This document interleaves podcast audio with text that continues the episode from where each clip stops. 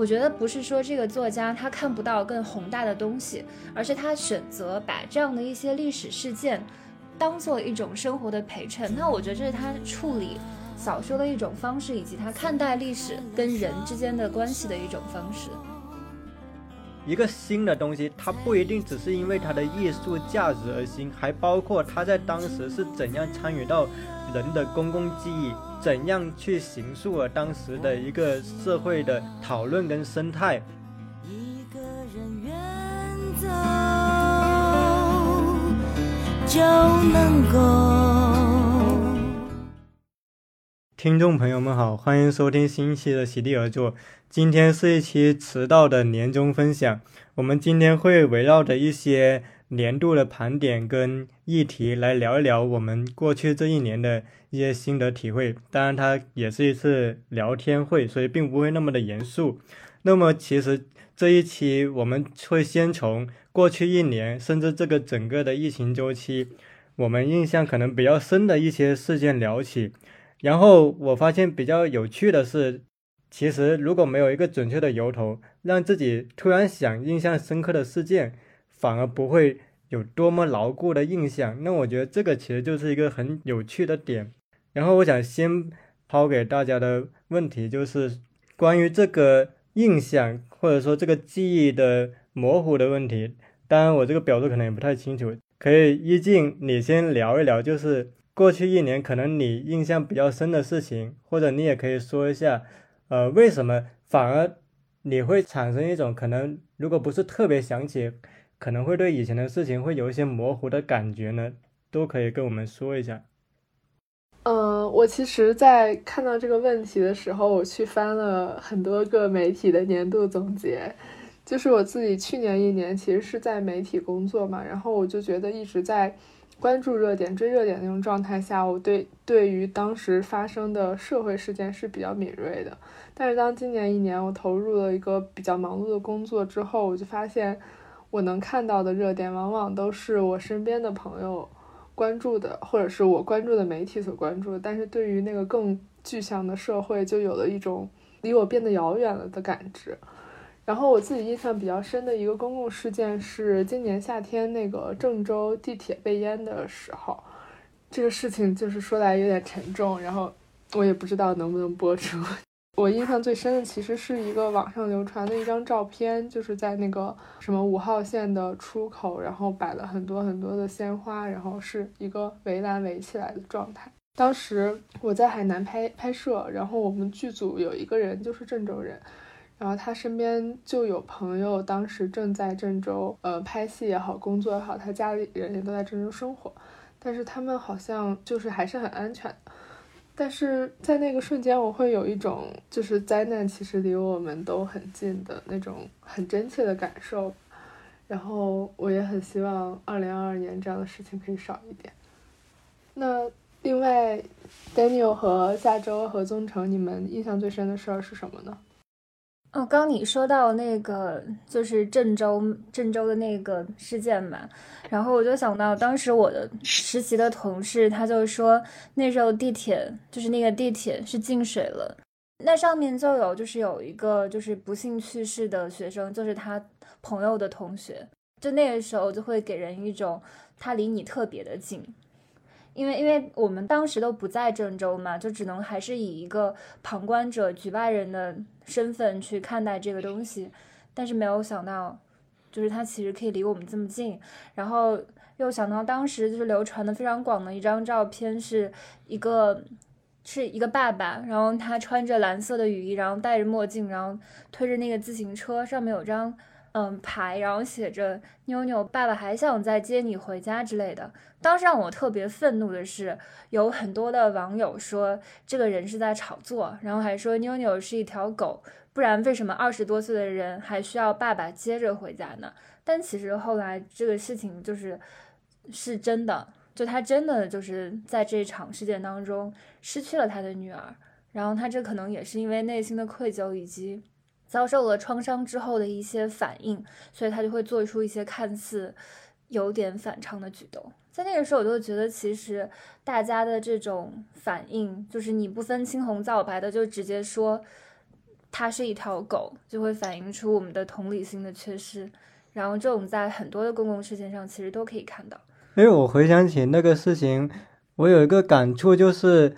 我发现其实，在当时整个受灾的范围，好像整个河南都有受到暴雨的灾害，但是其实当时河南的其他的城市，尤其是那些村镇，它受到的关注其实远远不如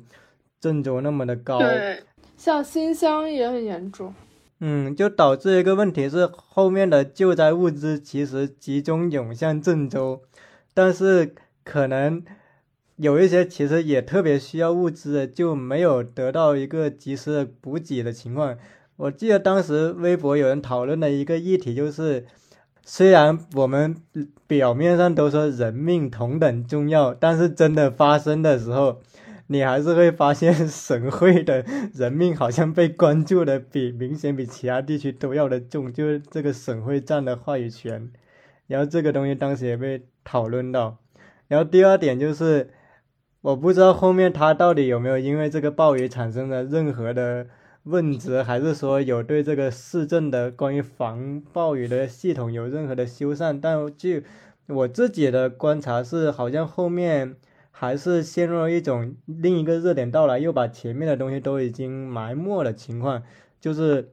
好像就是这个暴雨过去了，然后哀悼之后，好像也没有剩下什么，甚至我自己现在回忆，其实也有点艰难的，因为我这一年或者说整个上网的感觉，就是经常你会有一种信息超载的感觉，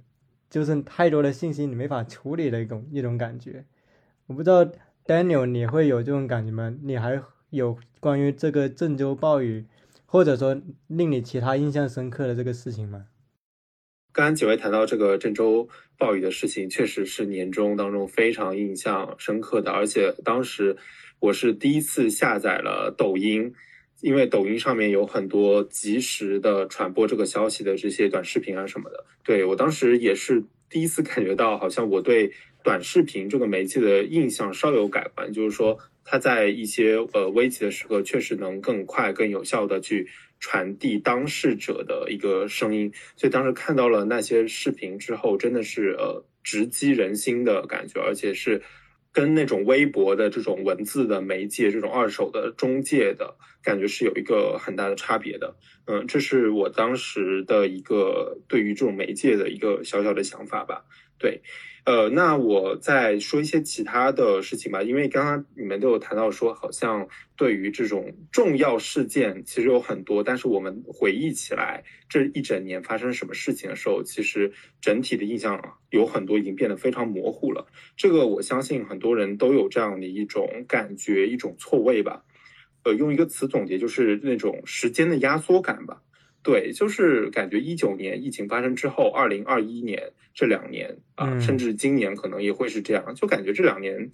我很想用一部电影的名字叫做《被偷走的那两年》，对吧？有可能之后是三年、四年都有可能。对我刚才还刷到一个呃段子，就是说，如果我们用一个新的纪年法叫疫情几几年的话，那二零二零年就是疫情元年，二一年是疫情二年，那今年可能就是疫情三年。对。在这样一个新的时间感觉，或者甚至是新的纪年法，呃，全世界全人类都要共同面对的时候，施加到每一个个体的身上，我就感觉说，其实我们每一天都生活在热点当中。这个热点就是任何和疫情、和我们的生命安全、和大家的呃身心健康有关的这样一个事情，所以。呃，我也发现，其实像二一年娱乐圈呢，还有这个什么国际社会，还有呃中国的各种各样的政策，都发生了很大的变化。但是，其实真正每天在影响大家的，还是这个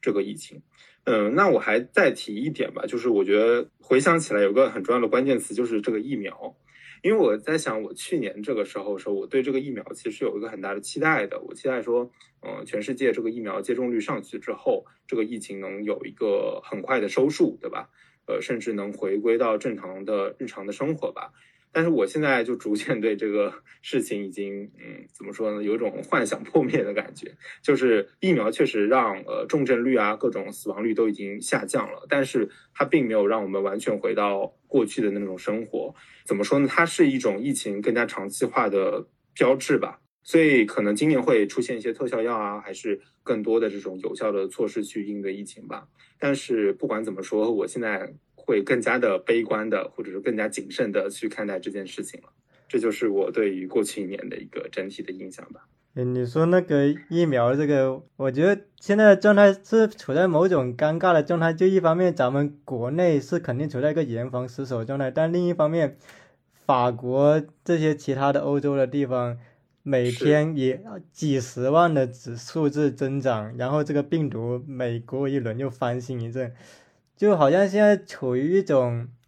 有种国内跟国外，因为它那个对策跟。居民的应对的心态都完全不同，然后处在一种某种断裂的感觉，然后这种断裂导致了至少现在目前是没法想象回到疫情前的全球化的感觉，大家好像也不知道这个怎么实现，于是只能把这个问题给悬置了。不知道 Daniel 你会不会有这种感觉？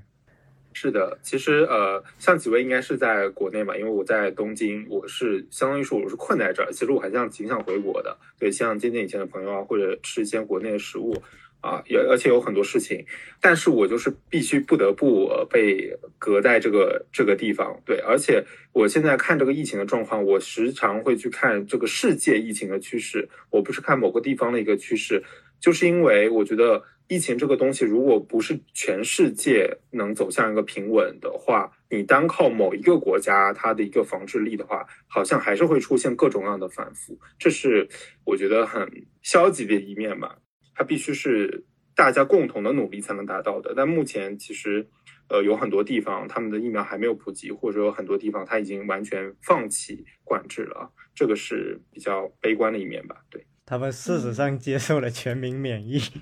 虽然他们可能政策不能这么说。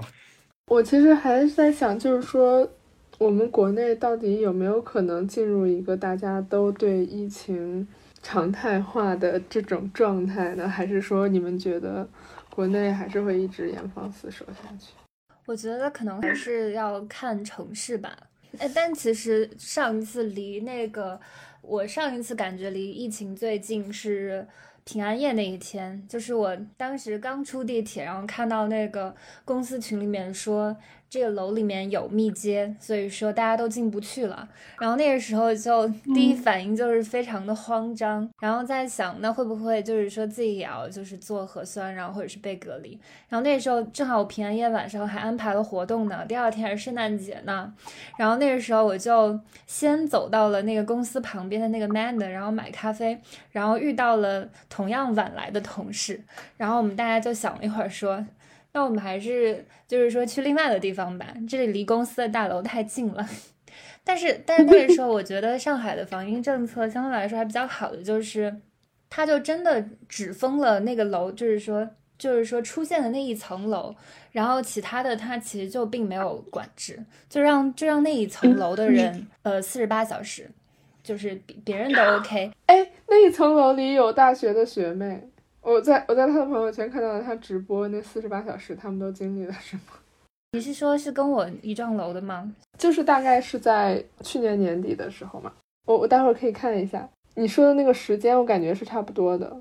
哎，我突然想到一个很有意思的评价，他说上海因为这两年防疫的优秀表现，已经成了国内的文明之光了。但是当时我们吃饭的时候，就是就那一些之前是被困在里面，就是出不去，但是后来就是说不是那一层的就可以出来嘛，就当同事坐在一起。嗯，他们当时是在那个公司里搭帐篷什么的。就是就是我们是没有，就是因为我们不是那一层楼的嘛，然后那一些同事就出来了，然后他们就开玩笑说，一定是这个楼里有外国人的原因，不然说不定也会整幢楼被封掉。然后就想到，就是之前杭州疫情被封的时候，就他们就是封了那么久，然后我们就在试想，如果说在这个时候你一直在办公楼里出不去，那你怎么解决洗澡的问题？然后怎么解决洗头的问题？然后就当时就不敢想，就觉得自己非常庆幸的又躲过了这一关，然后就觉得那些嗯没有办法过圣诞节的人真的好可惜。然后你从那个特 别。就是有一点点紧张那种状态，在想自己要不要就是也要做核酸，然后就是会怎么样的时候，然后你又重新回到了当时是我忘了是在新天地还是哪儿，然后那个路上的人又都是那种洋溢着节日的气氛，就是完全不知道刚才就是有这样发生一件事情，就感觉还挺微妙的。我，我就回到一静那个问题，就是他最后可能是要看我们国家的经济承受力到多少吧。就是假设有一天你这个经济承受力已经完全无法去负担维持这个东西的时候，你客观上你是不得不得，就是你在两个危害之间，你只能选择一个相对轻的。那他当然他不可能说完全的放开，就是跟欧美一样，就是完全的那样，但是他可能会调整他现在的政策，就是实现可能比现在程度相对更轻的一种通关的限制什么的。但肯定这两年是 看不出它会有这个迹象的。你从那个呃西安封城的表现，包括整个的防疫的政策，我们国家这两年肯定还是维持严防死守的状态吧。反正我这两年过来，我感觉就是，我觉得我们都在慢慢接受这个所谓的新常态。本来这个叫例外状态，现在例外状态变成常态了。就是我记得这个疫情最开始出现的时候，他们的论调是肯定不可能高过零三年非典，然后高过了，他们 他们说这个可能堪比一九一八年大流感了。然后现在的走向是，这个好像比那个还要严重啊。一九一八大流感是持续了两三年吧，我当时记得。而且那时候也没有现在那么严的封关措施吧？对，也没有这么好的医疗条件啊，差很多。现在等于悬在这里，然后我就回到就是你最主最开始最主要那个问题，就是我自己私人感受最深刻，其实是一个险些让我微博封号的事情。呃，我尽量委婉一点说嘛，当时就是全国的很多。关于研究那些性别，或者说那些，呃，就是关于这类型议题的那个高校的公社团的公众号嘛，都消失了。然后我当时微博发了一条，就是对这个的微博，没想到就短短的几个小时，有几十万个人评论或者转发，把我吓了一跳。哦。然后呢，紧接着就出现了一些我完全不认识的人。他们就截我微博图片，就是说我这个可能是涉及到一个反正就不太好的言论，就说你这个给外国递刀子，或者说就是他们说兄弟们，咱们把他举报了吧，大概是这个意思。然后我当时确实挺害怕的，我就直接把我那个微博就是我删掉了。然后我印象很深的是，我自己删掉之后不到一天，那个微博管理员说。依照相关的法律法规，您的微博被禁言半个月。就这个事情对我个人就印象特别深刻，因为我当时一度以为我这个号是不是就因为我这条状态被封了。而且我觉得比较呃令我胆寒的就是，其实现在你查你的个人住址什么都特别方便。那么他现在都能够锁定你个人账号了，然后又给你一个可能不太好的一个指控嘛。那如果他按图索骥，直接查到你个人定位什么，其实是很可能影响到你的现实生活的。这个是我当时特别后怕的一点。而且现在这个机制是好像只要有一定数量的举报你，你就会被账号，他不会判断这个举报是否成立。就比如他如果说你有一个涉嫌呃不好的罪名，他不不会有一个你来澄清你根本没有这个罪名的流程，而是他直接有一定数量的举报你，这个号就没了。所以我觉得在这种机制下，你只能选择躲，你不可能跟他们正面对抗，正面对抗你就被账号，你只能躲着他们。所以这个其实是令我特别的印象深刻的一个私人的事情，但是它可能又跟我们今年面对的很多境遇是相关的，就是，呃，你会发现互联网上的，呃，这种。战争撕裂蔓延到了线下的恐慌，你的工作可能会因为这个丢掉，你的整个的职业生涯可能会因为这个受到影响，所以这个东西还是挺令我印象深刻的。对我补充这一点。那我再再插最后一句，就是我我觉得这个还令我很印象深刻的是，今年我感觉无论是名人、公众人物还是艺人什么的，好像都把。微博上写小作文作为了一个很重要的战场，占用了大量的公共资源，然后，然后引发了各种争论吧。包括就是之前像阿里女员工什么那个事情也是，就是不停的反转，然后大家好像最后就是对于到底真相是什么样都已经无从得知了吧，会有这种被各种不同的信息所轰轰炸的感觉。下周你会很关心这类型议题吗？突然之 突然之间被点到名字，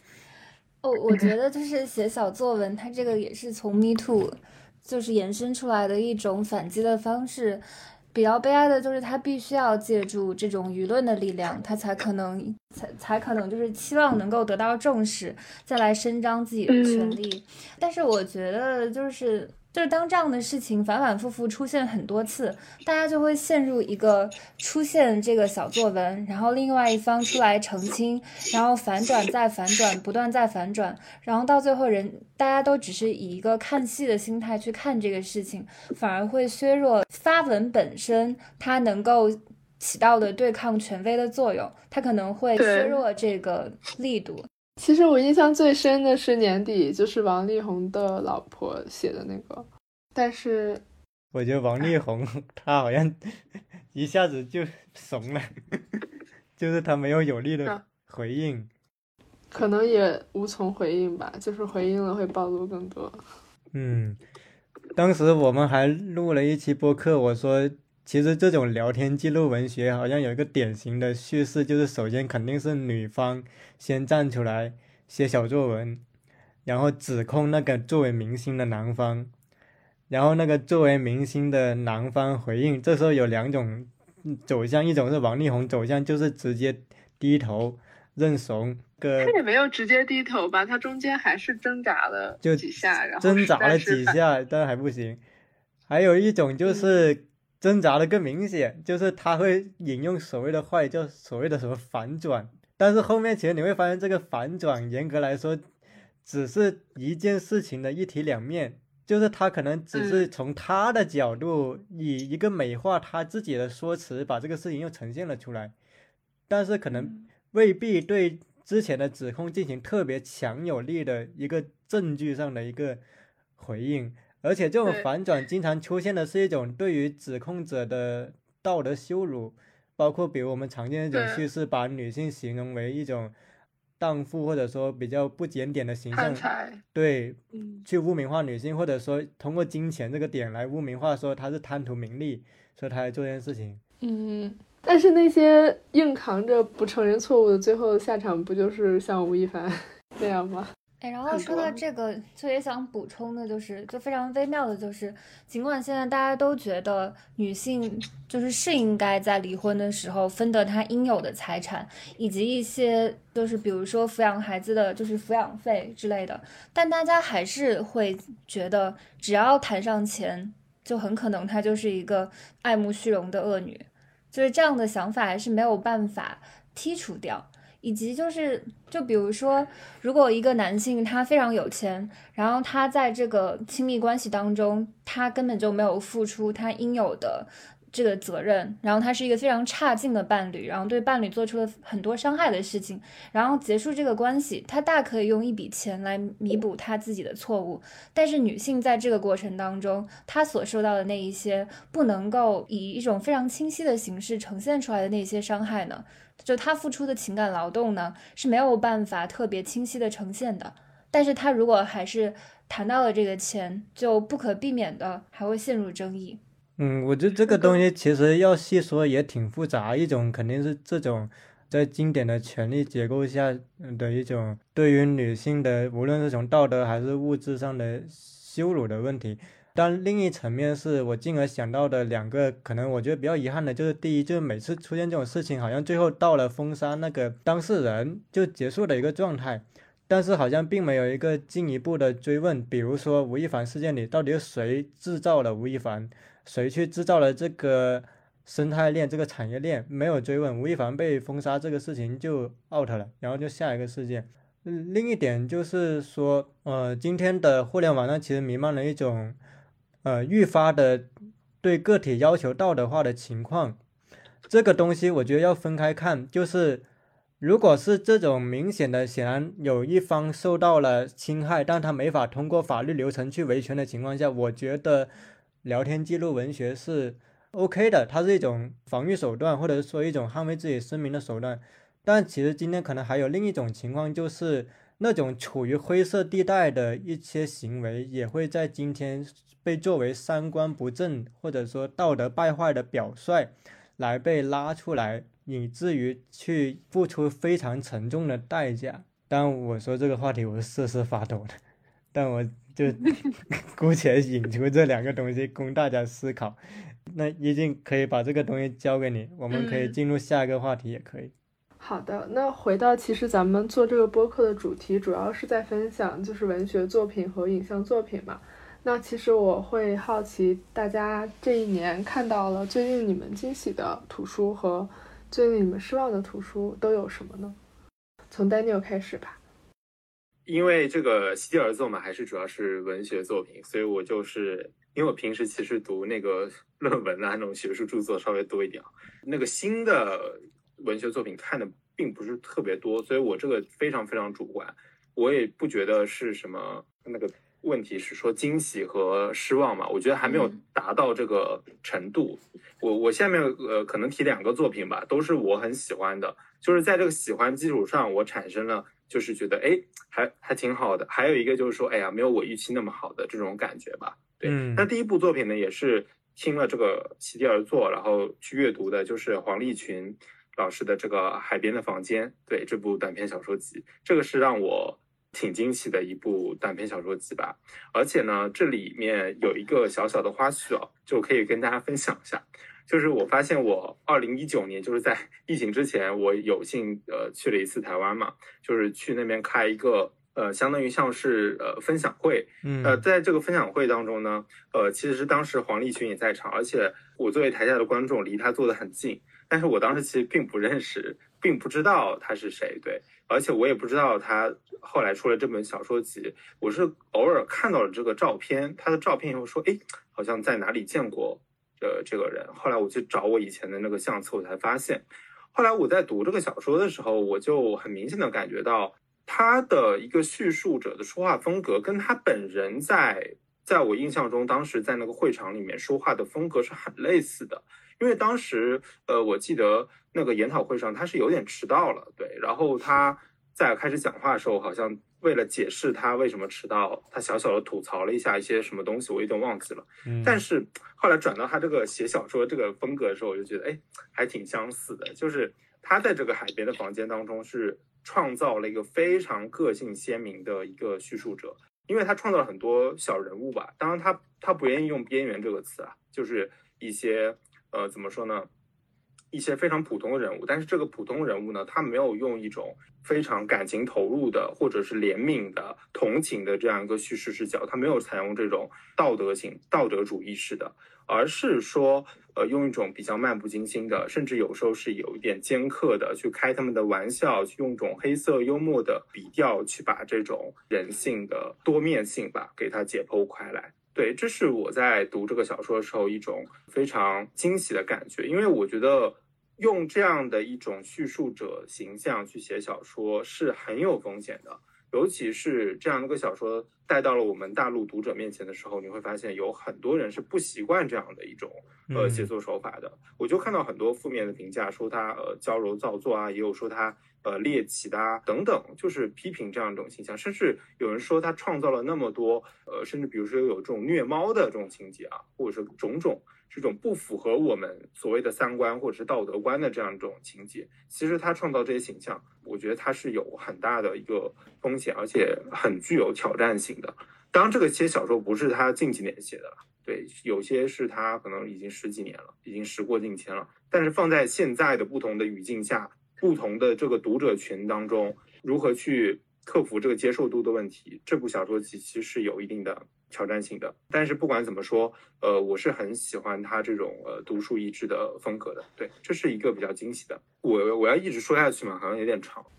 那要不大家就各自先分享自己最喜欢的。就你刚才说到那个海边的房间里面的那个虐猫，是不是在说他最后一个故事？就是。讲那个妹咪的，就是一个中年的独居女性喜欢上了一个宠物医生，是吧？然后带着她的猫宠物医生。呃，但是我觉得，如果说有些人如果觉得这些故事是比较猎奇的，那他那他们可能就是心理太过于健康或者太幸运了。其实我在读到那个小说第一课的时候，我就知道他要对这个猫做什么。不是说黄立群写的特别程式化，是我自己心里会有一种预感，就觉得当一个女人她在一个这么不幸的这个情况下，她就会做出这样的事情。啊，然后我分享我就这一年最喜欢的小说就是李子书的《流俗地》。李子书，我之前看到他第一本小说是《野菩萨》，那时候是在多抓鱼上面淘的。然后当时读到他那个小说的时候，我跟我朋友说是可以跪着，就是跪着夸的那种。我觉得他当时在《野菩萨》里面是把日常生活的失落的瞬间描写的非常的精彩。嗯，但是《野菩萨》是一个短篇小说集，然后《流俗地》就是他的第二部长篇小说。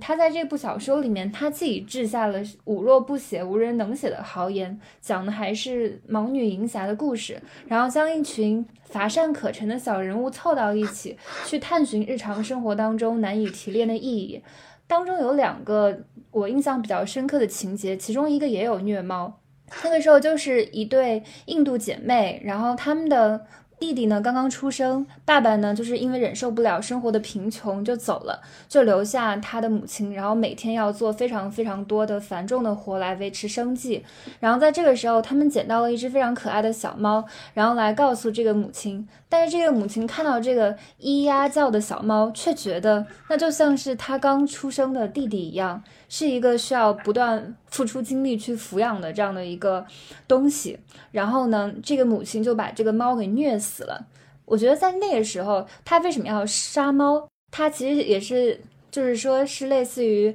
他是一个弱者，他只能将他转向更弱小的东西来发泄自己内心的这种苦闷。然后另外一个场景是因为这个小说里面这个女主人公住在晋达祖屋。嗯，最开始是有一些女性因为受到了情伤，然后她可能生下了孩子，然后就跳楼了。然后久而久之，这个晋达族就成了具有相似的命运、被侮辱和被损害的女性前来跳楼的一个场所，就是把它变成了这样的一个朝圣地。因为这样的事情发生的过于频繁，所以有一次，这个主人公银霞和他的母亲在家里做家务，听到了咚的一声，他们就用这个沉默来证明了这个悲剧的发生。然后他小说里面有非常多的像这样的描述，我就觉得当时是是能够让我读到非常震惊的。然后李子书把它放置到马华文学的他的这个谱系里面，我觉得他比李永平、张贵兴、黄景树的。嗯，写作风格相比，他更加的内敛，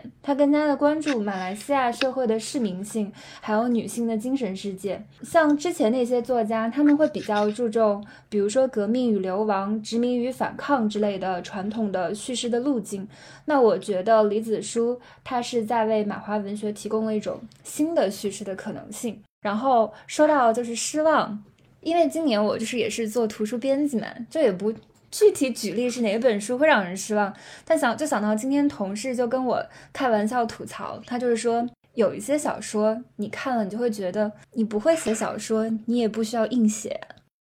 没有了，你你不继再继续说下去了？没有，这这个就是不敢不敢继续了。我是一个非常懦弱的人。其实海涛刚才说到海边的房间，我觉得还是个蛮好的例子，因为我看他那个豆瓣评价，就是我觉得好像围绕海边的房间的。评论其实涉及到一个我们对文学的小跟大的理解，因为我注意到很多批评他的观点，其实从一个所谓的大的文学观，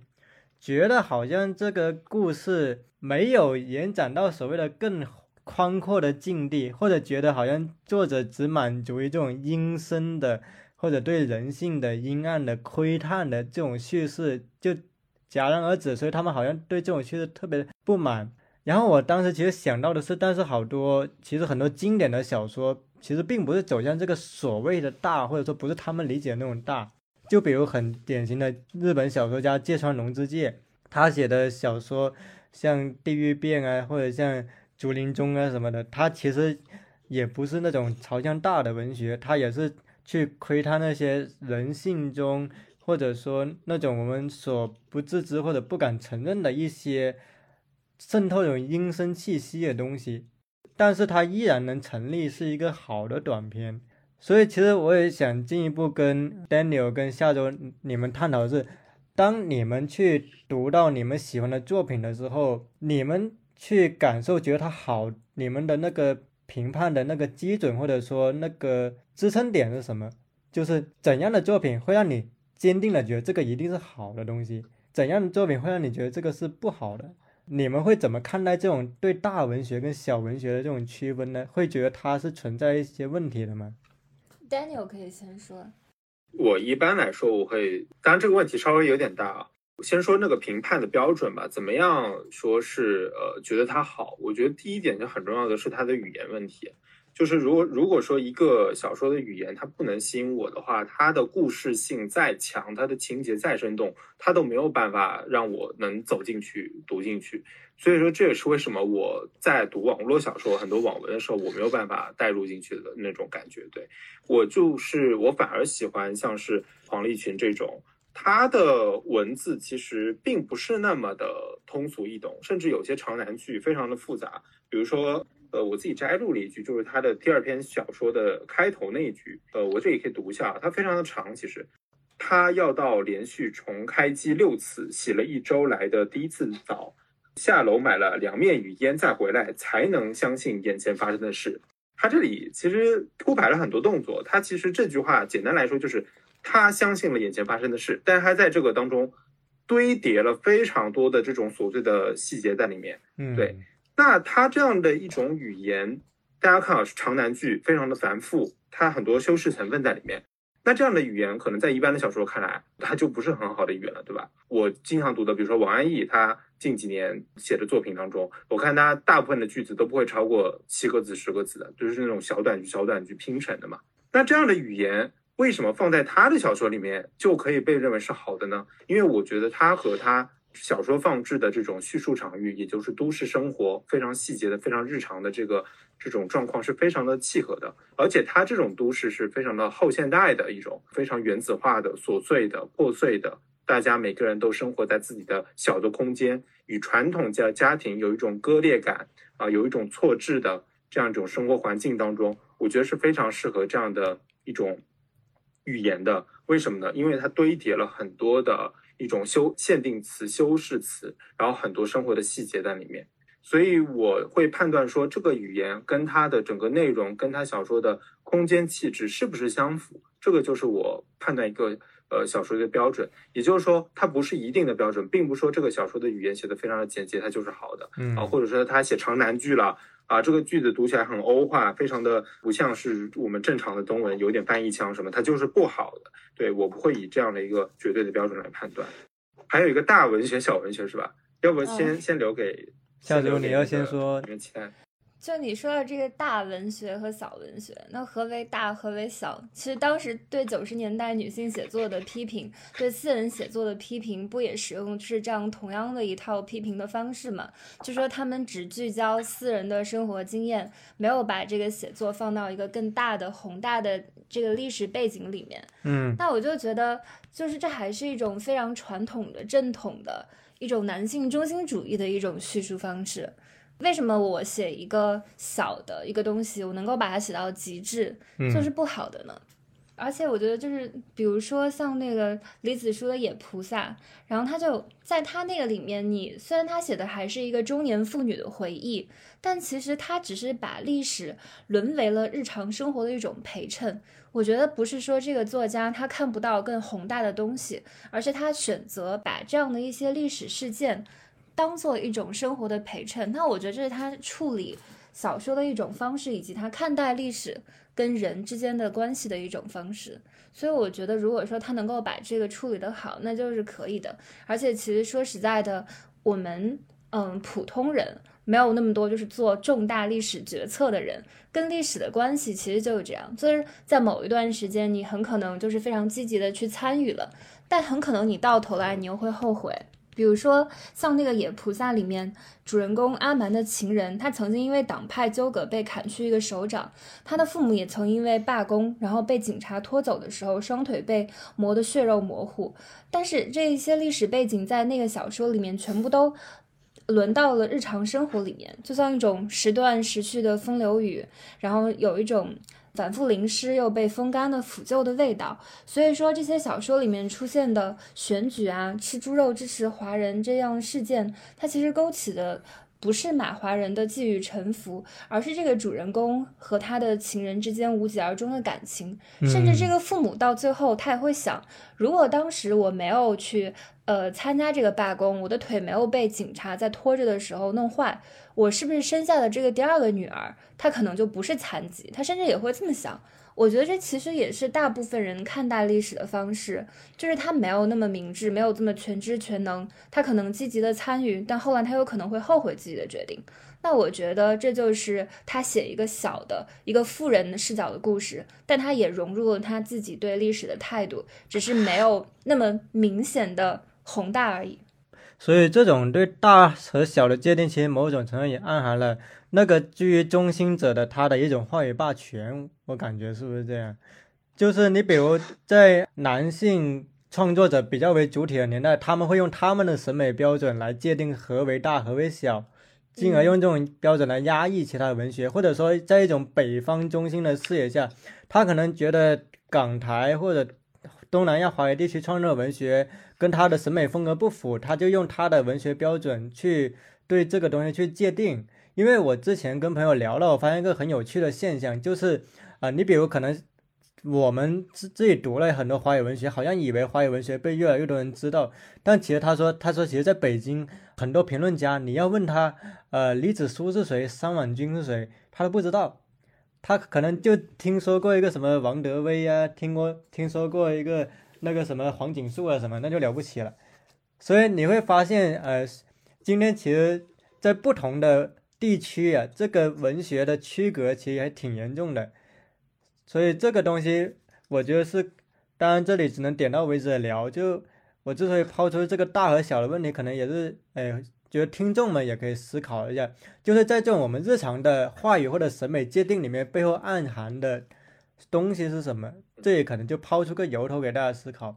然后回到刚刚的那个问题，就是年度推荐书，我觉得可能。作为年度我自己比较喜欢的书会更为恰当，因为我也不确定说推荐的东西到底适不适合别人读。那我这里就简单说，我最近读的比较有启发的书，有一本叫做《论新》，它其实是一本旧书。这本书它探讨的其实就是一个很关键的问题：创新，就什么东西是新的？到底是什么东西能够激起我们思考的火花？那么这个作者叫格罗伊斯，他其实就是强调，他说新的定义只能以它和现存的旧有东西之间在某个文化中的关系来确定。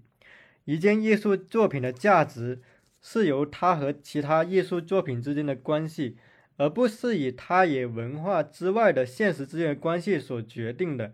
创新是一种重估价值的过程，它不仅是一个艺术层面的过程。它其实还是一个经济层面的，甚至说是会作用到社会生活中的人参与这种价值交换的过程。我们用个比较简单的话，也就是说，一个新的东西，它不一定只是因为它的艺术价值而新，还包括它在当时是怎样参与到人的公共记忆，怎样去形塑了当时的一个社会的讨论跟生态，来取决于它的新的多寡。就比如说，像是新文化运动，或者像是法国的五月风暴，它是在当时，它对整个社会的讨论有特别大的促进作用，引起了非常多的思想火花及思想遗产，因此它在这个思想史或者文化史的意义占据的非常重要的一个所谓的新的位置。比如说，像是我举一个比较极端的例子，胡适写的诗。他的那个水平呢，今天看来肯定是不怎么高的。但是呢，因为他是一个先行者，他在这个中国新诗史上呢，他某种程度占据这个先行的地位，所以在这个文学史的意义上呢，你又绕不开他。所以这个整本书，这个叫《论新》，论文的论，新颖的新，它其实就是非常严谨的讨论了关于创新这个命题。我觉得这本书可能是对思考这个问题的人会是一个比较有启发的书。然后第二本我想推荐的是法国哲学家费利克斯·加塔利和吉尔德勒兹写的《千高原》。我之所以推荐这本书，是因为最近其实我读到一个概念还蛮引发我思考的。这个概念中文翻译有几个翻译，一个叫快进结构，就是那个那个方块的块，然后跟进的进，还有叫跟快进结构的。他们其实是把这种快进结构作为跟传统的那种中心结构或者树状结构作为区分的一个结构。简单来说，用比较通俗的话来说，就是这种快进结构呢，它作为一种叙事，它是反对本质主义或者反对中心主义。就是传统的叙事里面一定有个主人公，对吧？或者一定有个所谓比较中心的存在。但是快进结构是反对这种叙事的，快进结构。他不会用这种话叫什么？本质上你这件事什么什么？他是说没有这个这个本质是你后天建构的，然后他也不会同意一种同一真理观的表述，就是说他就说不会有一个完全一致的真理观能主宰我们这个世界，只有说不同不同的在具体语境下的一个观念，但不会有一个完全一致的真理观，在现实中既适合你又适合我，所以这本《千高原》。它的在哲学史上的一个比较重要的意义是什么？就是它某种程度上是对传统哲学的很多观念的一次，可以说是一种反叛。然后他在解构传统哲学一些概念同时，他在试图建立一些新的概念。我觉得这本书其实是不论是对理论者还是对呃创作者，其实有一定的启发的。那么说到失望的书。我觉得首先要说的是，我这里说的失望的书，不是说这本书写的有多差，而是说它在一个我赋予了很高期待的基础上，它可能没有达到我这个期待。就这本书本身的质量其实是还可以的。那我第一本可能比较失望的书是，我觉得它还不算最失望的。我觉得是呃，我私人觉得我的二本学生，当然我非常私人的觉得。因为我觉得这本书其实它能够得到那么多的关注，以及年底的奖项，跟它这个选题是分不开的。它是二一年的吗？他我不管他二不二一。二一年。啊，对啊，好像是二零年的，不过不重要。不重要，就我们列这两年都可以。就是我觉得这本书它在操作上，它可能还是偏向了一个有点像日记式的写法。就是这个议题，它其实本来可以更加有结构跟嗯。延展性的，但是可能现在的呈现，我觉得还是有点遗憾吧。但是我不会说它是个什么差书，只是说跟我期待有一定的距离。然后第二本书其实是，呃，之前聊过的，是那个张医生与王医生。对，张医生与王医生，他不是被列为我们国内今年的非虚构的前两位嘛？就是跟穷走并列。哎，但是我读了。真的吗？因为国内的今年都没看国内飞机构其实今年也没有太多本，就是能被大家记住的。这个张医生与王医生，我当时读的，我个人非常私人的感觉就是，我觉得这本书可能如果再多花一些时间打磨的话，会更好一点。现在还是有一种特别零散的感觉。哎，那你你觉得二本学生他是因为时间的问题，还是写作能力的问题，还是？整体的呃深入程度和角度延展的问题。呃，因为我看过那个作者之前写的《大地上的亲人》，我觉得这本其实写的还没有《大地上的亲人》好。我觉得，我觉得他本身写的用这种呃相当于随笔或者日记呈现的方式，但是他在整个谈论这个现象的。事实上，他能给予我的启发还没有我以前看一些可能二本学生自己亲口讲述自己的经历的作品有深度。那么，我会觉得说，他本身在这个写作层面上，我觉得是可以有进一步的空间的，而且也没有说有人催他写这本书。那我觉得还是一个写作本身的问题，就是我觉得一个非常呃。有意思的现象是，其实我觉得大地上的亲人写的比他这本书好，但是可能因为这本书的选题，可能这本书受到更多的奖项的青睐。就其实我觉得可以值得思考的一个现象，就是我们今天很多颁奖到底是因为这个选题，还是因为这个写作的完成度？我觉得还是选题。我也觉得选题挺重要。就是其实像以前我看那个什么《抢救切尔诺贝利》，大概是这个名字吧的那个非虚构的作品，然后。我也没有觉得它有什么文学性，它也是很多的采访，然后口述，然后一些历史资料的整理什么的。可能对于这个事件的当下第一手资料的记录和整理，也是一种呈现形式，或许是。但是二本学生我确实还没看，我可以回去看完之后 再想想。是的，这个是我自己特别私人的看法。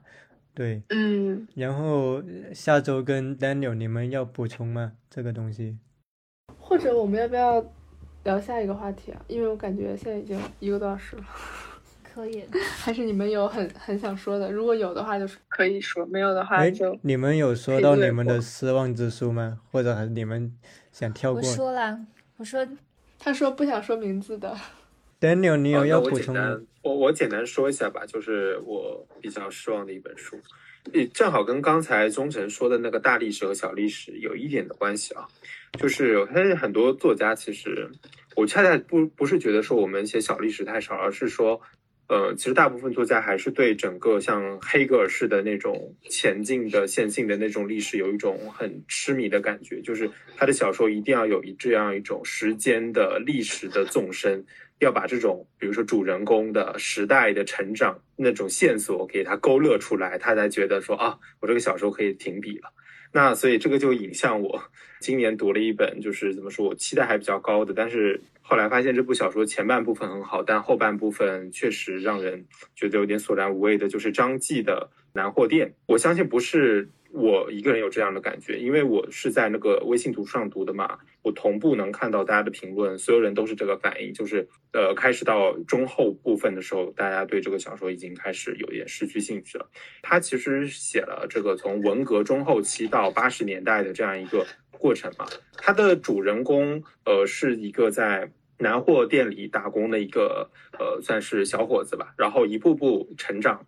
啊，一步步呃升迁，然后做到了供销社一个比较高的位置。那到那个时候已经是八十年代了，就是这样一个时间跨度吧。这小说吸引我的一个部分就在于说，呃，我比较关注它的一个方言使用，因为它是描写的是浙江南部的一个呃县城的那个地方，它里面夹杂了一些吴语的词汇吧。我当时是因为这个原因我去读的。那方言使用确实有它很到位的，呃，很生动的一个地方啊，但是。呃，实在是因为他的这个前后部分，就是他在写七十年代和在写改革开放八十年代以后，整个那个气质的差异真的是非常之大。那前半部分呢，就是非常的呃精致，有一种质朴的感觉，但后半部分已经变成了一种怎么说，像是官场小说，呃，专门去揭露这种官场的这种权色情交易的啊这样一部小说啊，前后的这种分裂感。啊，让大家都觉得说有点不太适应，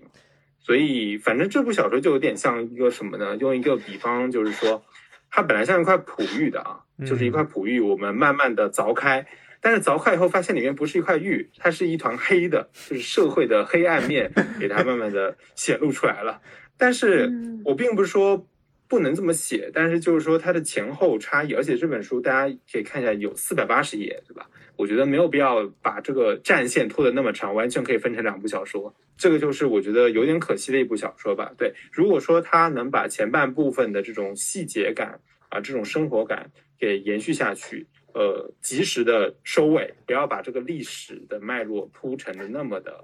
呃长的话，我觉得它应该是会是一部更好的小说的。就可能野心没那么大，可能更好，是吧？对的，倒反觉得。他能聚焦在这种小的细节上面，会是更加的好的。所有人都在说他的这个标题好像有点不太符合他的整部小说，因为它是南货店嘛。这个标题只概括了这个小说的前半部分，但是后半部分是没有办法用这个标题去涵盖的。其实，嗯，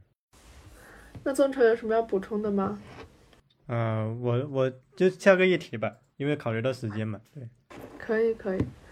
那下一个问题是，大家年度最惊喜的影像作品都有哪些？然后可以是电影，也可以是电视剧、纪录片，或者是综艺，我觉得也 OK 吧。我要先抛砖引玉一下吗？就是你们主要说吧，我就提一句，其实就是我去年反复听到的一个名字，是一个日本导演叫滨口龙介。其实他的《偶然与想象》是我看的第一个作品，但是就是。就它不是我心里的五星作品，但是是那种让我看完之后非常念念不忘的感觉。就是我觉得，无论是从对话的那种细腻程度和真实感，还是从那种心理活动的刻画拿捏的那种恰到好处，都就是很久没有这个年代的新导演出来这么戳中我了。那个偶然与想象，它就是围绕偶然和想象这两个词，然后我觉得扣题扣的也非常的准确。我个人是比较喜欢第二个故事嘛，就是他的那个怎么说？比如说老师的那个办公室，然后他门开着，是一种可能很有秩序的、很有尊严的、很礼貌的那种情境。但是在这样的一个情境的之下呢，然后那个女学生去阅读那个教授写的那个小说片段，然后又非常的色情，非常的怎么说呢？就是让人紧张。然后这种对比反而。就是在一个很日常的场景下显得非常有张力，这个是我觉得就是很多想要走这种生活流的青年导演没有的功力，这个能让我看出来他是一个反正不普通的人吧。我不知道就是其他人有没有看过或者是对这个比较有感触的，也可以分享一下。我觉得他那个剧作结构很有意思，你比如第二结构，它是运用了大学那个门呐是不能关上的，得开着的。它其实是运用了那个门的那个结构，然后去搭建了它的整个戏剧场景。如果我们理一遍冰口龙介的剧作，它其实是一个对空间，然后跟剧作的结构特别敏感的一个导演。他的电影里经常有戏中戏的部分。你比如，我不知道你有没有看过那个《驾驶我的车》，他那个《驾驶我的车》里面一个很重要的剧本就是那个契科夫的那个万尼亚舅舅。哦，我知道。然后你知道，其实改编村上春树的小说特别容易滑铁卢的，以前都是拍烂片的。但是这个冰口龙介，他给我感觉，我私人感觉他改的比村上春树那个原著要好，就是他稳住了。虽然我觉得驾驶我的车其实不如他的偶然与想象跟欢乐时光，但还是我印象很深的一个电影。就如果要列我今年最惊喜的导演，我是会想到冰口龙介的。那一静，你有失望的电影或者失望的影像？嗯，非常多。如果硬要我说两个，就是一个是电影，一个是纪录片吧。先从纪录片说起，就是贾樟柯的《一直游到海水变蓝》。就你们刚刚聊了很多文学作品，就是其实他这个纪录片，我也不知道为，我可能也没有研究他的背景。就是他拍了三个作家，然后而且非常有名的三个作家，贾平凹，然后那个。余华和梁红，就是我觉得他有这么好的素材，这么好的选题，但是他就用了一种很十年前电视节目的方式，非常平静的，然后在一个他们可能呃成长环境、故乡的一个场景里，然后大段的采访，然后做采，然后配合一些嗯很常规的。空，这也不能说空镜吧，一些纪实什么的，就是我没有理解为什么贾樟柯会做一个这样的东西出来，然后他还在大荧幕上播出了，我就是从头到尾的不理解，然后我觉得就是没有值回票价，让我很生气，就觉得感觉他偷懒了吧，就是这种心情。好像那本来就是个平遥的宣传片啊，这样吗？对他本来好像拍就拍个宣传片什么的。但我觉得他其实没必要把这个拿上大荧幕，就是。对，就是反正我好像在国内很多导演，就是我感觉他的那个高峰期过了之后，后面的作品就真的，唉，就说不上来。另外一个让我非常失望的就是跟他同是第六代娄烨，就是我看完《兰心大剧院》之后也很也很郁闷，就是觉得两个多小时不知道讲了个什么故事，然后选角巩俐和赵又廷明显很不来电。然后那个女配角，虽然我很喜欢，但是我觉得在这个电影里，其他人演的都很生活化，然后她的那个话剧感其实和，就是和巩俐啊什么还是有一点点冲突。然后再加上就是整体的气质，我觉得他又想要往商业片或者是所谓的谍战片什么的那种靠拢，去吸引一部分那个方向的观众。然后同时他又讲了一个非常迷离的。然后很悬浮的那种文艺故事，然后我觉得两边不讨好吧，就是我都不太满意。对，但是说的可能有点太狠了，我自己拍可能别人差一百倍。你们呢？那《爱情神话》是去年上映的吗？二一年的吗？是的，是的。其其其实其其实我还是比较喜欢这部电影的，就是如果硬是要从荧幕电影的角度来说，那我觉得它确实是可可以给我惊喜。嗯，可能是他电影当中呈现出来的那种烟火气和市民气吧。因为看完电影之后，我就觉得就想去天桥桥路买蝴蝶酥，但结果那天去的时候时间比较晚，店都关了，然后就只买到了榴莲酥。嗯嗯。就对于这部电影，就大家争论的那些阶级视角和性别视角，其实我个人不是特别想把这两个维度介入这个电影的分析。但是我觉得特别有意思的是，你旁观。大家对这部电影的赞扬和批评，然后再回过头看这些人在微博里的一些别的碎碎念，你其实是可以知道，他们用一些非常看似正确的理论去对这部电影做出评论的时候，他们到底是在想为什么证明？就这里面可能包含了。嗯，就是就比如说那个李南星，他自己在微博里有说，他觉得大家为什么喜欢这部电影，是包含了对北方文化中心的失落以及衣冠南渡的梦想，然后他们非常不满意，官媒也为这部电影站台，比如说好像除了澎湃，别的媒体不可以批评之类的。所以我觉得大家对很多时候会让这部，就是说对他的讨论，完全已经脱离了这部电影了，大家争论的还是一些。嗯，别的东西，嗯，明白，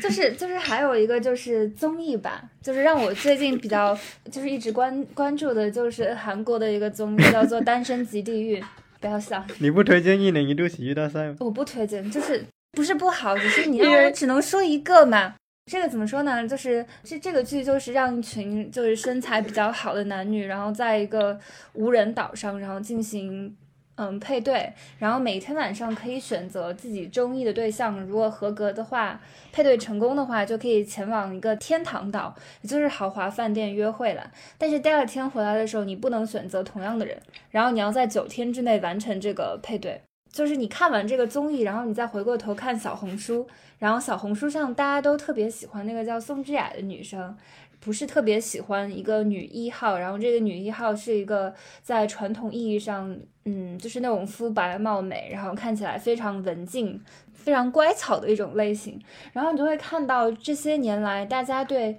嗯，就是女生对心目中的那些理想的女性，其实是发生一个变化的。今天我看了随机波动讲的《欲望都市》续集的讨论之类，然后有一个点就是我觉得说的挺好的，就是在最开始。这部剧传入中国的时候，大部分女生都是会把这个女主女主角 Carrie 当做是她们内心理想投射的一个对象，然后会觉得她是非常好的、非常羡慕、非常向往的女生。比如说，有人会说谁不想活成 Carrie 呢？但是现在你去看那一些弹幕，她却变成了一个白莲花、绿茶，然后觉得她就是什么都分不清，就把她骂得很惨。她的风评就从最开始。心目中的第一，然后变到了最差，然后那一个呃，就是完全把男性当做自己就是性愉悦的一个对象，然后他其实也是非常认同男权逻辑的那个 Samantha，却成了大家特别喜欢的一个女性。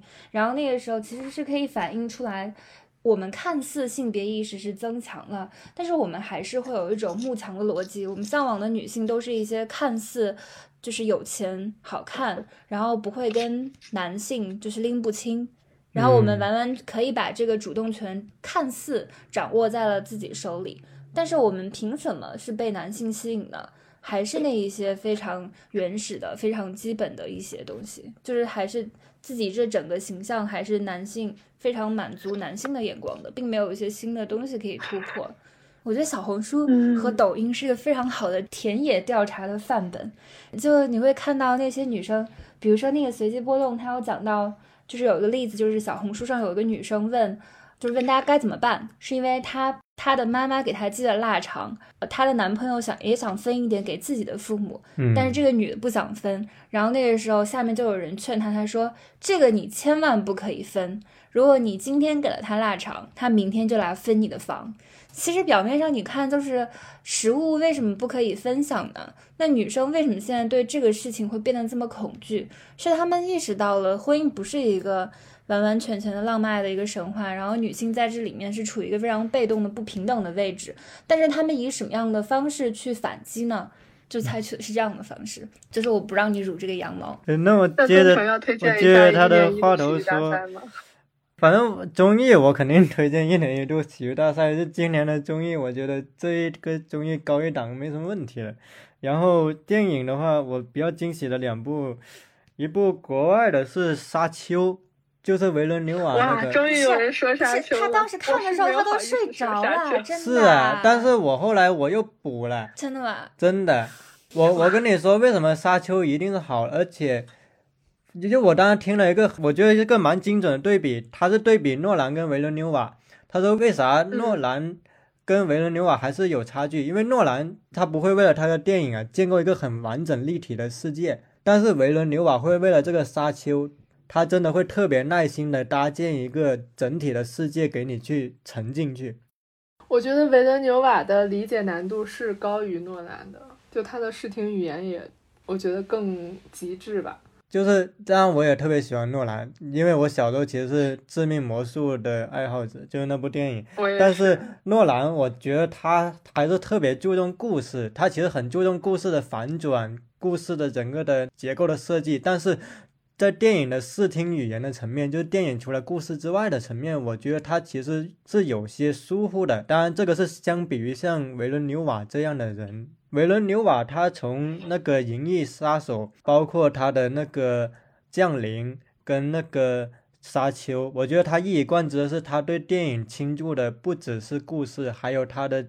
哲学观念，他对于世界的想象。那么这种搭建世界的利益，在今天的导演已经特别的少见了。所以我觉得《沙丘》哪怕它在今天争议很大，但我觉得再过十年回望的话，《沙丘》一定是今年不会被忽略的一部电影，因为它真的是这个时代特别难看到的一个电影了。但你当时看的时候都睡着了，后半段你真的。因为这个电影它确实从那个故事的层面它是有点闷的。但是我真的觉得，就是他的视听语言足够强到让我包容他的故事没有那么精彩。我当时是在那个中国电影博物馆看的，是那个就是全国只有四块的什么 IMAX GT，就是高四米的那种屏。我看的是那个原始什么二点三五，就是那个最原始的画幅是没有裁剪过，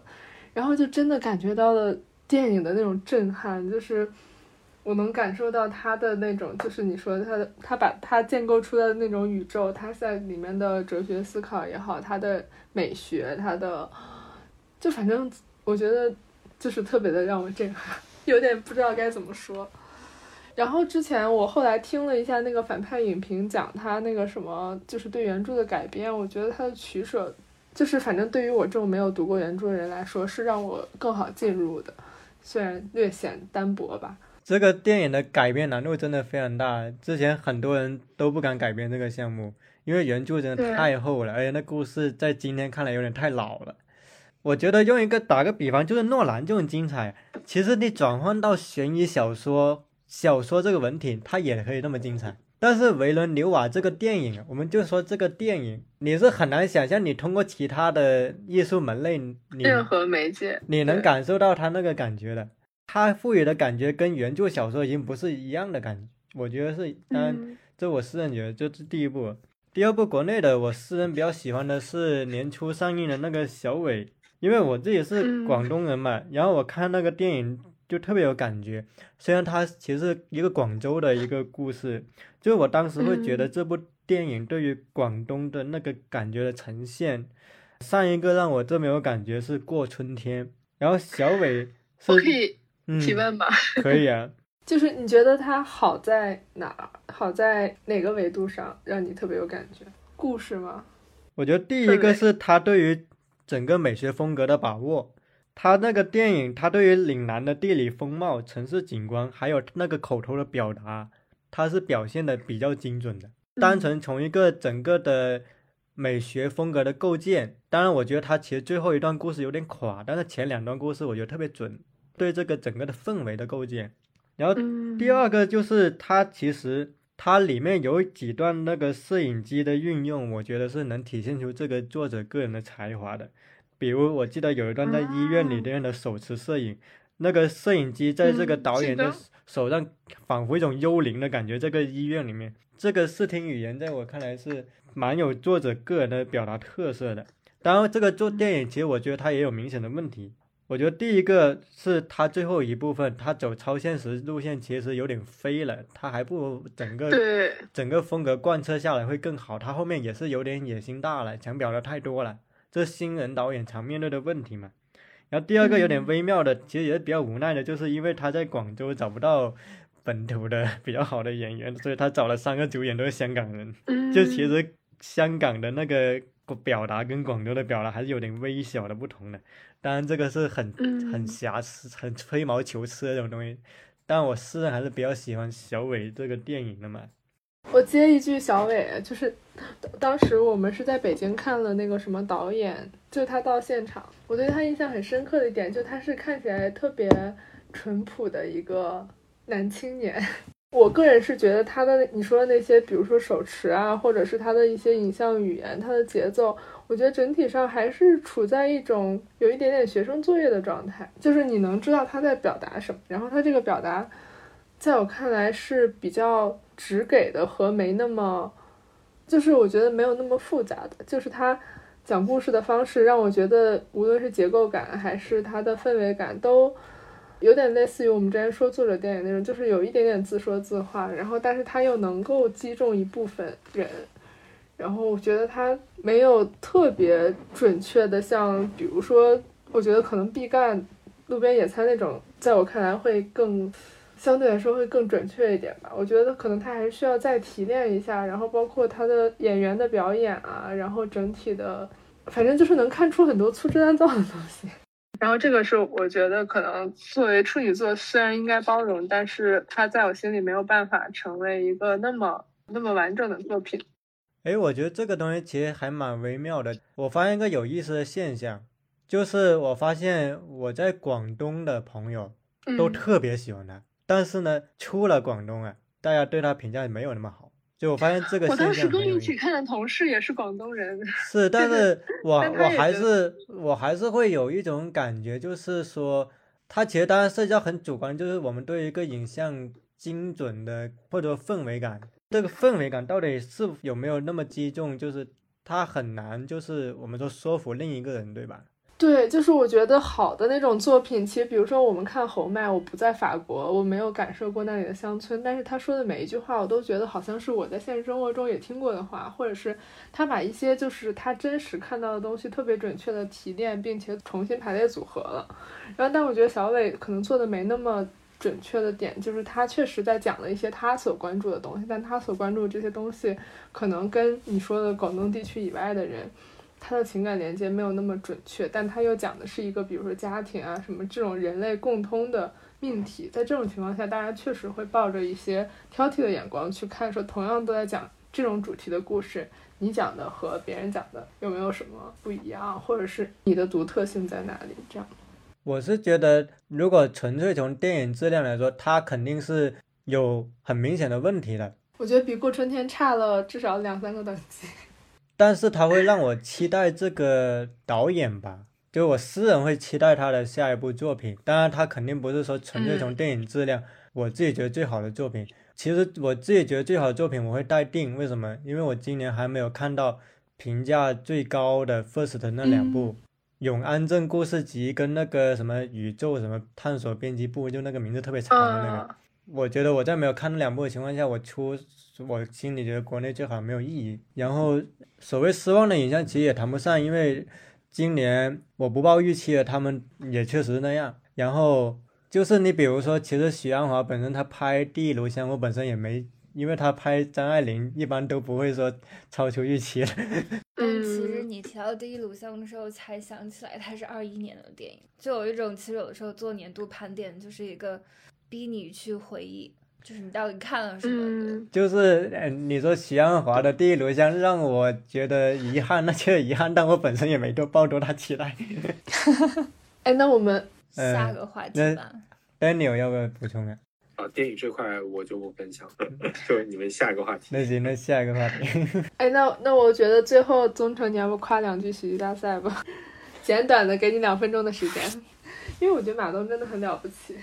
就是我觉得，就是马东他做的那个东西啊，他是能够不是按照别人的已经很成功的那个套路他来做。你比如辩论，然后那个乐队，像这种短的喜剧的线上的呈现，至少在国内，在他做这个之前，是很少有类似的节目能够进入到很多年轻人的视野的。你像辩论，我印象很深刻的时候，之前最火的也就是那个什么国际大专辩论赛什么，但那个主要还是辩论圈子的看。但是确实奇葩说播了之后，很多人就关注到这块领域。然后像一年一度喜剧大赛，说真的，他播的时候，他最开始播，它里面有的很多人我都不认识。但是这个节目它一直播下去，它的一个魔力就是它让你一期一期追下去，而且你会对很多人印象深刻。就比如说像王浩、史册。这个台上嘛，可能有个叫 CP 组合嘛，又比如像那个那个张彻，还有那个蒋龙，对吧？蒋龙和张弛啊，对，蒋龙、张弛，然后还有那个大锁，孙天宇，对，还有那个铁男吗？土豆，还有那个什么钟俊涛，是吧？钟俊涛，对，反正好多人，而且他那个喜剧，他就真的是，我觉得他就是靠内容。他让很多人追上去的，因为他还是会让你有很多印象深刻的作品在那里面。而且就是因为 Sketch 是一个比较就是偏美式素描喜剧嘛，然后我感觉之前其实国内像那个一年一度那个什么跨年的时候，蒋诗萌嘛是叫这个名字，他也说他说以前他们演的都是那种有点像传统小品式的喜剧，但是 Sketch 这种形式，然后再加上米未的这种比较年轻化的表达，就让很多。就是很多做了喜剧很多年的人，突然意识到说，哦，原来喜剧还可以这样做，就是又让自己又打开了一个新的局面，然后也让很多，比如像我这种从来不看喜剧的人，然后竟然觉得看得津津有味，我觉得就还挺神奇的。一静，你其实之前我们其实也聊到，我们会发现马东的节目其实是能够把很多人，就是让他们在这个短期内其实能够输出，比如他们能力之上的东西的。对对，就是我觉得是一个非常好的集体创作的氛围吧。就是其实那些导演他们之前可能也不懂乐队、不懂辩论、不懂喜剧，但是在一个很好的培养体系之下，然后大家团队通过几个月的时间去打磨首轮展演的作品什么的，就让无论是导演还是编剧还是演员可以有一种共创的那种形式，然后让一个作品越来越完整，越来越符合就是比如说线上传播的这种形式。然后也能抵达更多的观众，那我们就进入下一个话题。嗯，那三位要不要分享一下这一年对于你们来说一个最重要的时刻，或者是一个重要的变化，或者是印象深刻的事件都可以。Daniel，你要先说吗？你们先说，我我要想想看。我觉得重要的时刻。我自己私人比较重要的两个时刻，一个肯定就是从北京到上海。可那不是二一年的事情。但他的，但是我在上海住了这一年嘛，然后不是跟那个某个人呢在一起嘛，然后第二个就是我自己可能今年确定要出版我的第一本书嘛，这个可能是我私人比较重要的时刻。要补充公共记忆上比较重要的时刻吗？你已经之前都讲了那么多的公共记忆了。你要补充吗？我没有。你你真没有？就是我是一个就是拒绝把。或或者你说一下，你觉得你印象比较深的，你今天发生的一些，比如说租房啊，或者换城市啊什么的，或者你当编辑啊。哦，我今年毕业的时候，就是先离开了上海，在杭州待了一段时间之后，又回到了上海。然后每一次在收拾行李的时候，都想着不想再折腾了，但是在一个地方待久了，就又还是会产生一种厌倦的冲动。那你当时为什么要去杭州啊？为什么没有毕业就直接留在上海？因为杭州毕业对毕业生有补助啊。就是这么这么简单直接，就是我觉得我这个人有一种，就是有点反分析，就是不想就是过多阐释自己的私人生活，以及不想把自己任何的人生选择套到一个更大的背景里。就比如说我做这个事情到底是为了什么？当时为什么没有做那个？其实有的时候人在做选择的时候，他自己心里也是并没有特别清楚，或者是也没有。多少选择，就是说我能够不选这个，就是事情就是这样发生了。就只能这么说。然后，如果要给我这一年定一个关键词的话，那就是恍惚了，因为就是从学校然后到社会这样的身份的一种切换，会让我产生一种短暂的，就是有有一些不知所措的感觉。嗯，虽然说在毕业之前也是有实习的，但是在那个时候还是会有一个明显的差异，就是你在没有毕业的时候你是学生，你会潜意识里觉得你任何事情做不好，你还是有一个试错的机会。但是毕业之后，这个试错的成本会越来越高，所以在这个时候心里也会有一种紧迫感。嗯嗯，就之前就是宗成经常说会让我把我。身上发生发生的一些事情，就哪怕并没有特别大，但是也写下来。但是我觉得，就包括我个人不是特别喜欢看非虚构的原因，也就是我觉得人非常非常难，非常诚实的面对自身，或者是在一个非常短的时间内把自己的一些经历写下来，这对自己来说可能是非常困难的，因为我是在写自己，但是我可能在这一个时间段，我就是不想面对自己的弱点。不想面对自己的脆弱，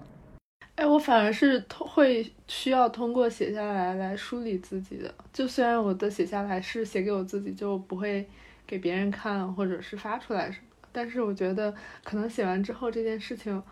我过十天、过一个月再回看的时候，我能够更诚实的面对自己当时的情绪。嗯，我觉得有的时候我的一个就是可能是我想的太多，做的太少，或者是我在某一个节点觉得我自己对真实的生活其实一无所知，所以说我在这个时候我可能会对自己产生怀疑，我觉得我失去了下定义的能力。比如说之前就是如果在媒体时期，就是你要写文章之类的，那其实你是要对你自己写的这个论点有一个非常。就是确信的判断，你要相信你自己说的是对的，然后你就是列几点把它说圆嘛。但比如说收回这个爱情神话，如果我当时在媒体的时候，我在想，那我会以什么角度去切入？是也被经常讨论的上海性，还是他的那个性别视角？但是其实。我觉得无论是不是本地人，或者是怎样，你能够确信你自己的生活就是能够完完全全的去证明这个电影是悬浮还是不悬浮嘛？你有这个确定性嘛？我看到的，我经历的，它就一定是真的嘛？我有时候就经常会产生这样子的对撞，所以我就觉得我其实没有办法，就是相信我自己的这个判断是对的了。那我觉得我这样就没有办法写文章，所以我觉得我在二一年经历的一个。就是一个很清晰的，就是没有之前写的容易了，会有一种这样的感觉，就可能是我自己就是经历了一个观念上的撕裂，就可能跌到了一个瓶颈，就是写还是会写，但是很可能在写的时候还会对自己产生强烈的怀疑，是对自己更有更加多的慎重，导致反而下笔没那么容易了吗？对啊，就像是我们之前讨论那个农民工读海德格尔之类的，但其实我们家小区保安一个月也是拿八千块钱的退休工资，然后再去做保安的，等于说他就是类似于就是自己本职工作做完了，他没事情做，然后他就去做一个就是保安了。那你能说我比保安就是过得好吗？所以很难说。被做图书编辑的工资其实也并没有特别的高，那你如何定义呢？然后就比如说，如果保安在哪本小说看，然后你要再去写一个标题说，当一个保安决定读小说，或者是当一个保安决定写小说吗？那有可能最惨的是我自己，所以我就觉得其实我对真实的生活一无所知，就是可能就是还是要多感受生活，同时也多读一点书，但是更要警惕理论。就是全方面的指导我个人的，呃，指导我的私人生活。可是有时候我觉得我们走完一辈子，其实都是没法把握所谓的真实生活的全部的真实生活。有时候其实我们写东西，可能还是面向自己的，或者说，就写的过程本身也是在面向自己的困惑，而不是说我在写的时候，就我一定确信我能有一个答案了。嗯。所以，其实我特别佩服宗成的是，我觉得他就是那种经常把手术刀扎向自己的人。其实你知道自己生病了，然后，但有的人会选择视而不见。然后，但我觉得宗成就是那种会划开了仔细去分析，然后甚至可能会发到比如说朋友圈或者是一些公共媒体上，然后让所有人来。但我经常后悔吧，我很，就我很希望朋友圈有那种一天删除那种功能。你自己转为私密不就行了吗？就你这人啊，很拧巴呀。他有时候 又希望给人看到，然后给人看到又觉得怪不好意思。但是我觉得这是两方面嘛。就比如说，如果你要去写一个评论，那跟你剖析自己其实还是两个两个维度的事情。比如说，我说来论证这个到底悬不悬浮，那有可能我自己在写的时候，我也会怀疑，就是我的观点就一定是对的吗？这个跟我就是敢不敢就是剖析我自身，其实又是另外一个方面。然后就是我是那种，就算是我剖析，我也不想发出来给大家看。那可能就是因为你当时是让我把它发到豆瓣，你没有说让我私人写日记。我私人日记其实也是写的挺多的，但是那个我就是说是需要完全的私人性，就是我。有点拒绝被他人观看。我是这么想的，如果是特别私密的，我也不会给别人看。我觉得我会给别人看的是，我其实有探讨欲望的。你比如说像公共事件，可能有时候就是你也没有想得很明白，但是你需要有人跟你分享不同的看法，这个过程你会更加的至少朝向明白这个更进一步。但是可能有时候你干想你是想不出来的这个东西。所以，其实我觉得有时候写记录这个东西本身，它也是学习的一个过程，而不是说我掌握了真相了，我要把它写出来。没人能够掌握全部的真相，每个作者也只能对他自己了解的那一部分负责。但是如果没有人把它写出来，其实就没法激荡出新一轮的讨论，这个整个的议程就没法推进下去。所以有时候是抱着这个目的来写的。嗯，对，这个是我的一个补充吧。对，Daniel，你对这个话题有想补充吗？呃，就是二零二一年的话，我觉得对我比较重要的。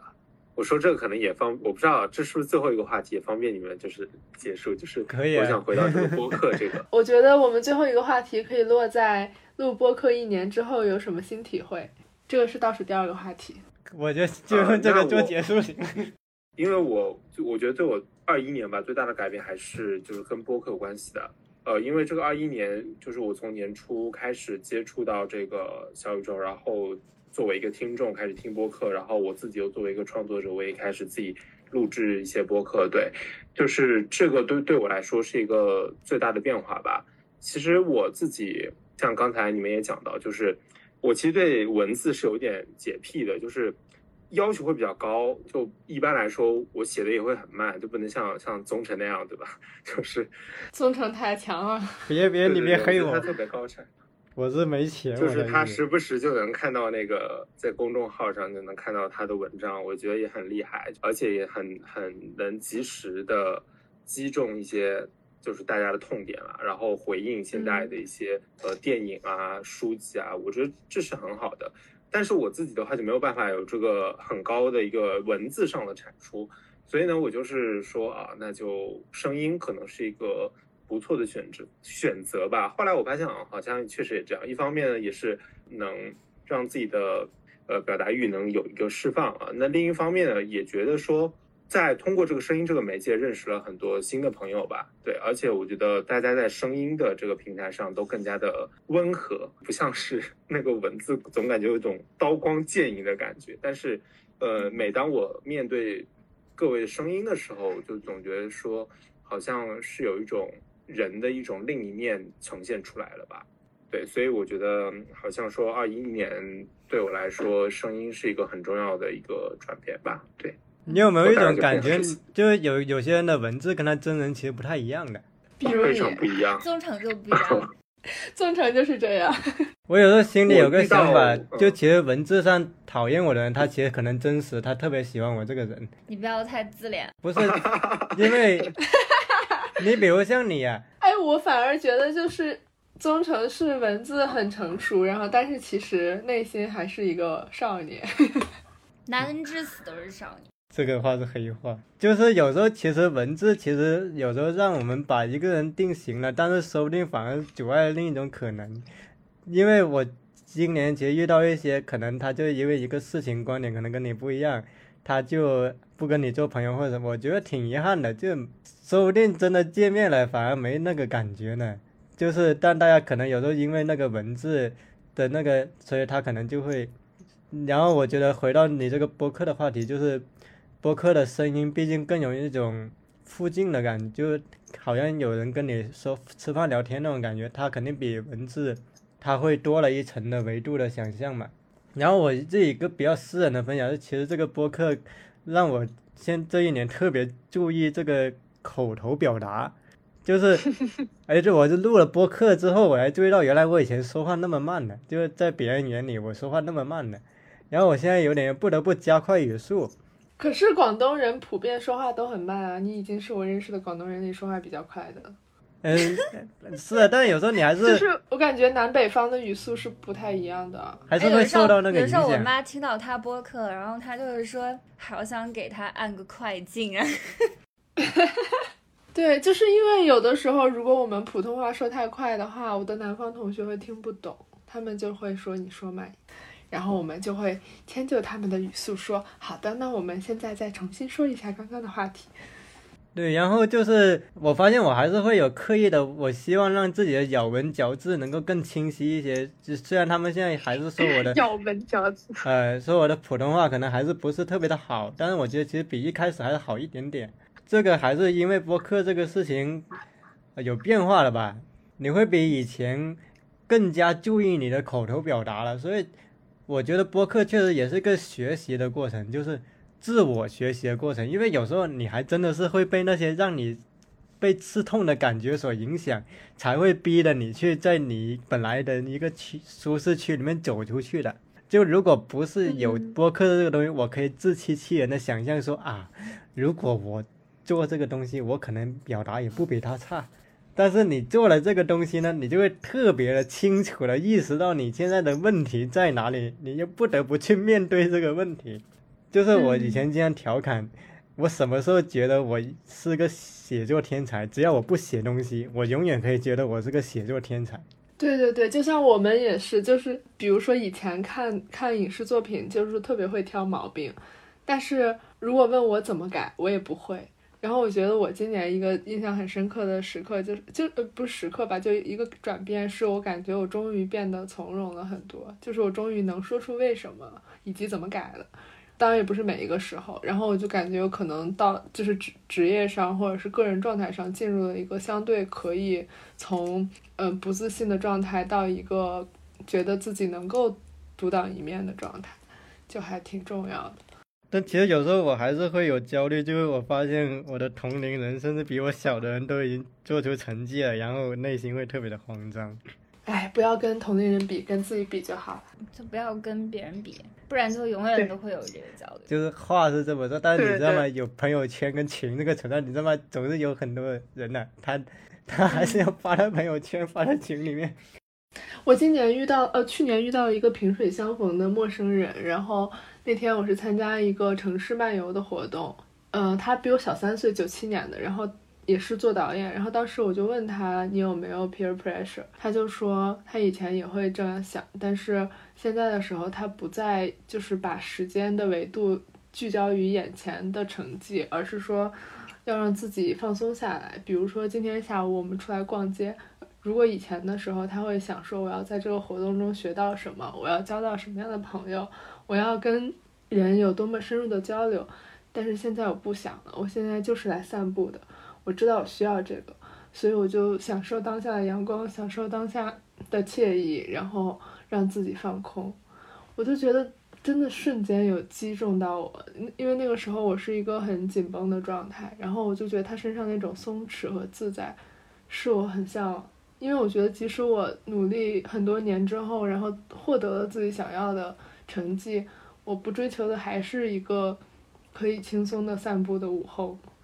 所以，就是就是以前那个很俗套的故事，我觉得就是在现实生活中遇到一个真的这样的人的时候，那种触动是很大的。所以真的不要着急。但其实我觉得松弛感它本来就是一种特权，